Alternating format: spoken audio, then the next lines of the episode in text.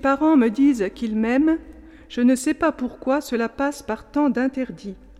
Réponse de M. Bernard Folliot. Chaque enfant semble condamné à revivre dans son milieu familial la mésaventure d'Adam au Jardin d'Éden. Le fruit de l'arbre du savoir lui paraît toujours aussi tentateur et la sueur insupportable. Si telle est l'origine du droit, n'est-ce pas plutôt un coup tordu? Le trognon, les pépins ont du mal à passer. La légende des siècles qui nous parvient par la chambre d'écho des récits de la Bible s'enfle de la rumeur des revendications sociales reprises à chaque génération, lyrique et crescendo, comme le cœur des esclaves du célèbre opéra de Verdi, Nabucco.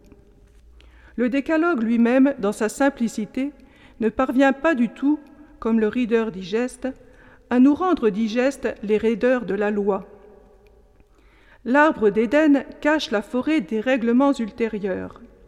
Les patriarches, les juges, les prophètes et les rois ont en effet eu beaucoup de mal au fil des siècles à s'en tenir à des consignes peu nombreuses et claires.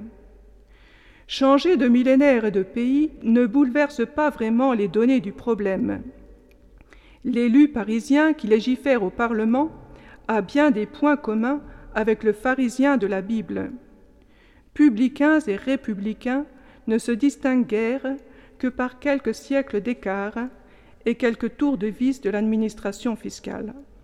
Sur le tronc commun de la loi mosaïque, cramponné aux racines de la loi naturelle, se greffe aujourd'hui un tel enchevêtrement de lois qu'elles en paraissent inextricables et bien souvent contradictoires. La prétention des droits de l'homme à relayer, voire balayer, le droit divin ne simplifie en rien la saisie logique de l'évolution des sociétés et des esprits. Rien ne verdit où la sève manque. La loi de la jungle exige d'un héros moderne qui n'est plus aussi doué qu'un singe darwinien, mais désire vraiment progresser en milieu sauvage, qu'il sache opérer mentalement et sportivement quelques rétablissements vitaux et parfois encore jouer du coupe-coupe en jetant son cri. C'est ce que nous a appris à faire le nouvel Adam, Jésus, qui nous sert de guide. Il a su avant nous élaguer, simplifier la loi, et assouplir les préceptes qui la parasitent comme des lianes. Il nous a appris que l'esprit des lois, s'il veut être saint, ne peut être qu'amour. Le décalogue n'est plus du déca, c'est du café pur, un logos épuré de toutes les scories qu'il empoisonnait. Si tu aimes ton prochain, tu ne le tueras pas.